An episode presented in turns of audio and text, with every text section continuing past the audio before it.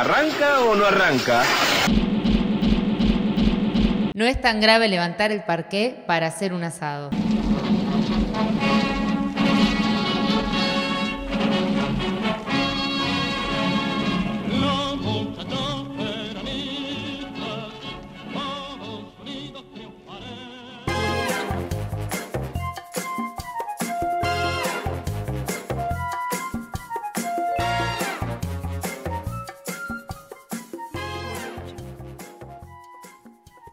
No sabemos si es CIDE, no sabemos si es Mossad, pero es nuestro, lo tenemos acá con nosotros y trae lo más urticante de los reyes de Love. Hola Juaco, ¿qué tenés para hoy? ¿Con qué nos vas a alimentar? No, no es tal cual la presentación porque mm, yo les traje en esta oportunidad quizás a uno de los más eh, vendedores de humo eh, que tiene la Nación Más en este momento, que es Carlos Pagni. Yo les traje al equipo perfecto de la Nación Más en este momento. Lo tenemos a Carlos Pagni, a José Fernández Díaz, a Luis Majul, a Pablo Sirven. Son todos personajes que es muy atractivo leerlos porque sobre todo los tres últimos que nombre, porque sus notas son muy cortas. Yo realmente, uno es llamativo encarar sus notas porque son realmente muy cortas, no como la de Carlos Pagni, que es muy larga, y la de Berriqui, que es larguísima, que ahora ya volvió de, su apichoneada. Sí, Facundo. Perdón, una, una, cosa, en la gala había una cuenta pendiente, me parece, con Carlos Pagni, porque en la gala hablamos de amenazas, de aprietes con respecto a la sección. Había algo que vos ibas a contar el capítulo anterior, que como finalmente no hubo, porque las presiones evidentemente de algún modo funcionan.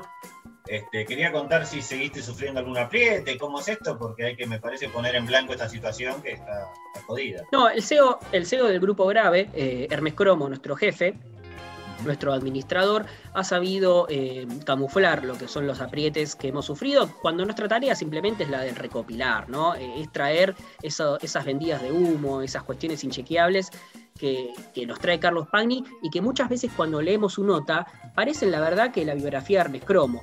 Porque, eh, sin más, me gustaría eh, sumergirme en una de las historias que nos trae Carlos Pagni. Porque en, la primera referencia que hace sobre el Consejo de la Magistratura, es un órgano que designa jueces, ¿no? Dice, ahí está Ustarroz, el hermano de Guado de Pedro, como delegado del Poder Ejecutivo. Él consiguió algo muy beneficioso para el gobierno, romper un bloque opositor. O sea, romper un bloque opositor de jueces, ¿no? Que le impedía al oficialismo nombrar y remover jueces. Ustarroz fue clave, el hermano de Guado, fue clave para conseguir que el juez Ricardo Recondo abandone el bloque opositor y empiece a dialogar con el oficialismo y les provea su voto. Digamos que acá Carly lo que Pagni lo que está eh, volcando es esta eh, intentona del oficialismo actual de, digamos, manejar lo que es la designación de jueces, ¿no? Recondo arrastró al juez Juan Manuel Culota, la verdad que es un apellido que podría haber sido una de las biografías de Hermes Cromo, pero bueno, acá está en el relato original eh, de Carlos Pagni, por lo que ahora estos dos jueces están dispuestos a votar determinadas posiciones con el oficialismo. Digamos que ya está todo preparado, ¿no? Cristina Fernández de Kirchner ya tiene todo preparado en el Consejo de la Magistratura para designar los jueces que ella quiere. la oposición perdió la llave que tenía para bloquear la designación o remoción de jueces por parte del gobierno. Este es un mensaje tremendo para el Poder Judicial, dice Pagni, que ahora es vulnerable al oficialismo. Después, bueno, eh, él dice que la única que, denunció esta cuestión fue Lisa Carrió y por algún otro entredicho, digamos, raro, bueno, eso Pagni lo deja ahí como picando para que, para que alguno vaya a interpretar. Por otro lado, la oposición, dice Pagni, se descongela, dice. La oposición se descongela con algunas eh, prevenciones en Juntos por el Cambio, están mirando qué pasa con los libertarios que vienen a sacarles votos. Y ellos dicen, trabajan para el gobierno. Juntos para el Cambio dice, trabajan para el gobierno. Bueno, cada uno tiene derecho a elecciones a llevar adelante su propia posición. Sus ideas. Sería como un vole, haces el juego a la derecha, pero de, los Darkas. y sería también un poco vayan y háganse su propio partido político, ¿no? Dice, porque cada uno tiene derecho en elecciones a llevar adelante su propia posición, sus ideas, con independencia del efecto que produzca eso en el juego general. No coinciden. si no coinciden. Yo lo que les quiero decir es que no funciona mucho decirle a un sector político hagan un partido y ganen las elecciones no es, no es de lo más conveniente, mucho menos si te está disputando votos. Y, él- Claro. y me interesa esta aparición de la figura de él, estás haciendo el juego a la derecha, pero en la versión eh, garca, digamos, la versión de La derecha, de. O sea, La lo que de- lo- Sí, lo, lo que uno le decía quizá a un- a una persona trosca en algún momento, eh, no, vos no podés decir esto, porque la- al final, no estando con nosotros, sos funcional a que Claro. Macri. O sea, están haciendo eso, pero con, la- con los libertarios, digamos. ahora. Están descubriendo Sí, sí, algo. tienen su sí, trotskismo. sí, su Sí, sí, tal cual, es, eh, es, su, es, es su forma de extrema de, de Juntos por el Cambio, claro. Lo que llama la atención en Juntos por el Cambio, esto es muy interesante, es que tienen como asesor, los, los muchachos libertarios, un consultor político que se llama Daniel Iboscus, que hasta hace muy pocos días trabajaba en una oficina con Sergio Massa en Puerto Madero. Qué grande, Sergio, ¿no? Ahora, eso, digamos que esa interpretación de nuevo a cada uno, digamos, ¿qué hacía el consultor de los libertarios en una oficina con Sergio Massa? Dice Pagni. Esto en Juntos por el Cambio le hace ruido, ¿no? Pero bueno, eh, cada uno sabrá y ver qué, qué se puede llevar de esto. Pasamos, pasamos a José Fernández Díaz. José Fernández Díaz es un personaje eh, bastante antiperonista que, sus notas se basan en adjetivos más que en información, por más que sea cero vende humo. Eh, sus concepciones sobre el kirchnerismo se congelaron en los años 70, dice José Fernández Díaz. Entonces había pleno empleo en Argentina, es cierto, apenas un 3% de pobreza y un nivel de desigualdad similar al que tenían en Dinamarca. Luego llegó el Rodrigazo. El Rodrigazo eh, fue un plan de ajuste que se llevó adelante eh, en el 1975 durante el gobierno de Isabel Perón, pero la verdad que lo que hizo mierda a la Argentina fue la, Sí, dicta- claro. fue la dictadura cívico-militar, no solamente llevó a un ajuste, sino también a un proceso de endeudamiento tremendo, ¿no? Pero bueno, eso lo, lo omite eh, José Fernández Díaz, le echa la culpa de, todo el desastre al Rodrigazo. Él dice que el kirchnerismo todavía vive en ese mundo bipolar, ¿no? Eh, de Guerra Fría, eh, donde el coloniaje guardaba todavía una cierta ver- verosimilitud. Nada de eso quedó en pie, pero hay escritores políticos del kirchnerismo que han cristalizado esa prehistoria y que estarían felices si el gobierno estatizara el campo. Y ahora viene la vendida de humo. Néstor Kirchner, en la intimidad, los consideraba delirantes a estos que querían estatizar eh, el campo. Su entonces jefe de gabinete es testigo de lo que se refiere. El, el entonces jefe de gabinete es el actual presidente de la nación, ¿no? Exactamente. Bueno, ahora pasamos a una nota aún más corta que publica Luis Majul. O sea, Luis Majul publica una nota en La Nación con Un su nombre. Sí, es un tuit, porque, o sea, realmente, si, si se meten, son cuatro párrafos. Es un hilo.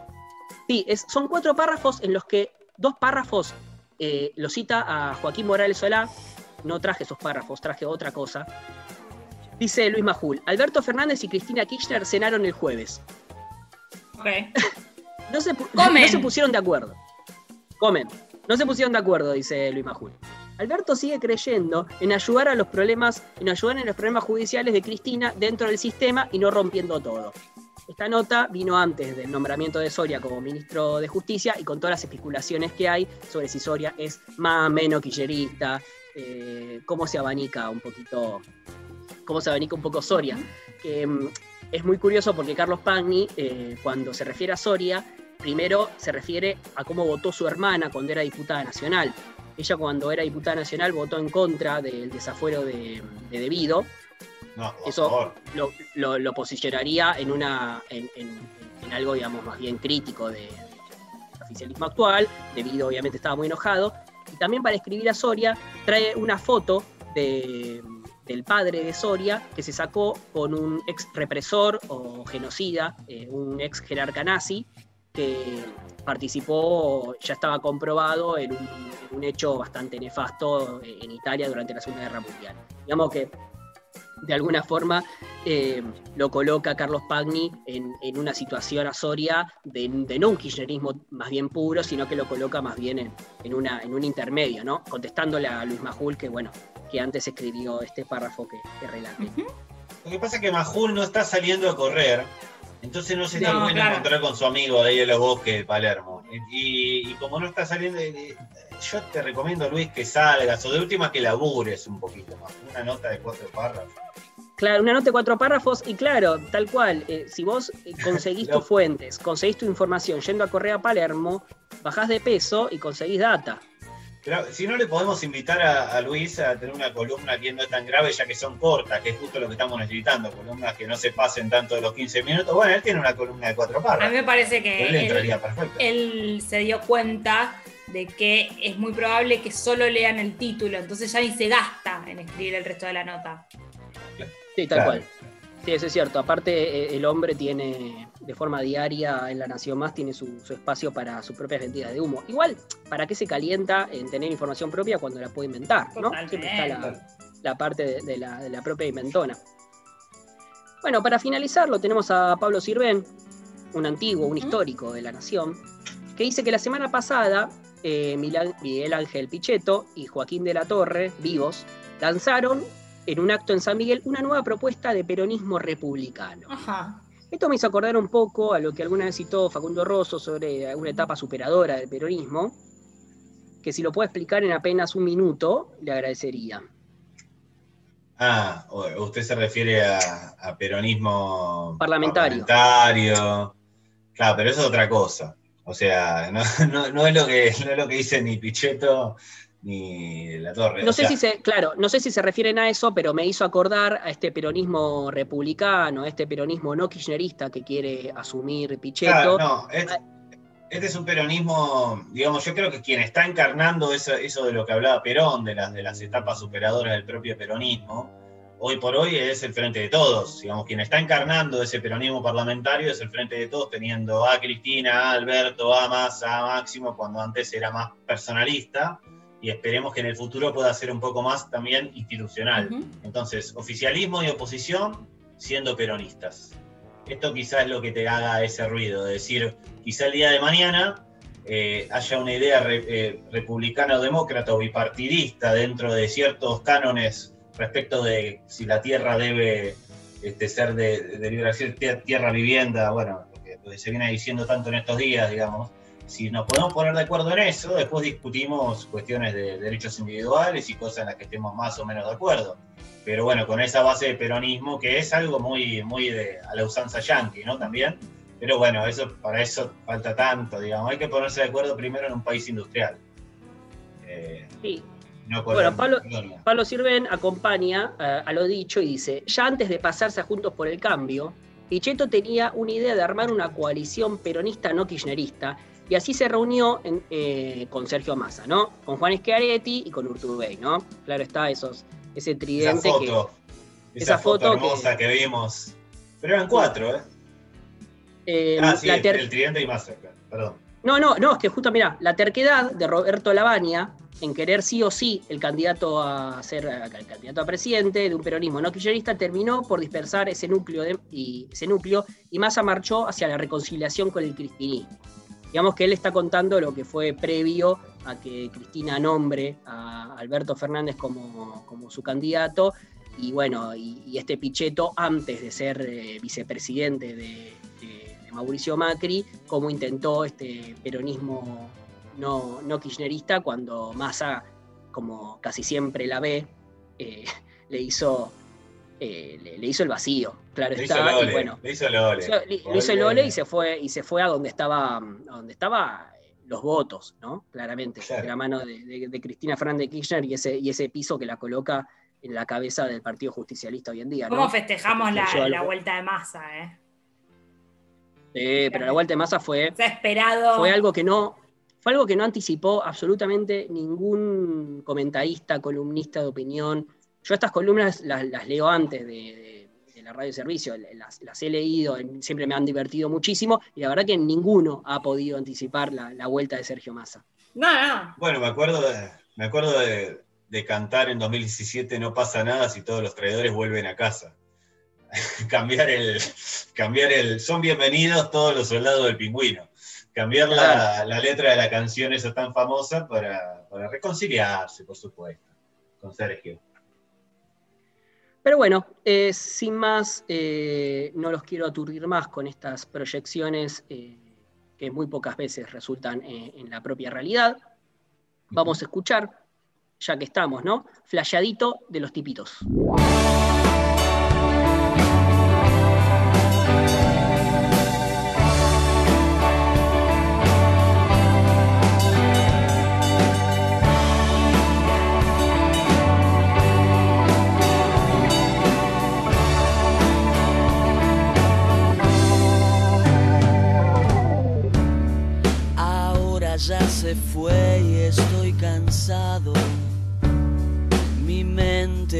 De repetir.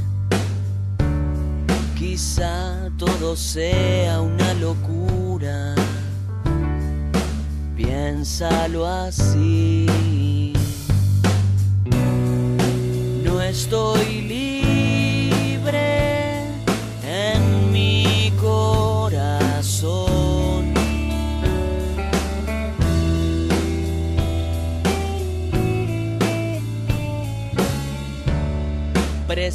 Vienen días de tormenta y el frío todavía no pasó. Mi vida es un collage sin referencia, sin marco ni pared. Santa espera, escucho mi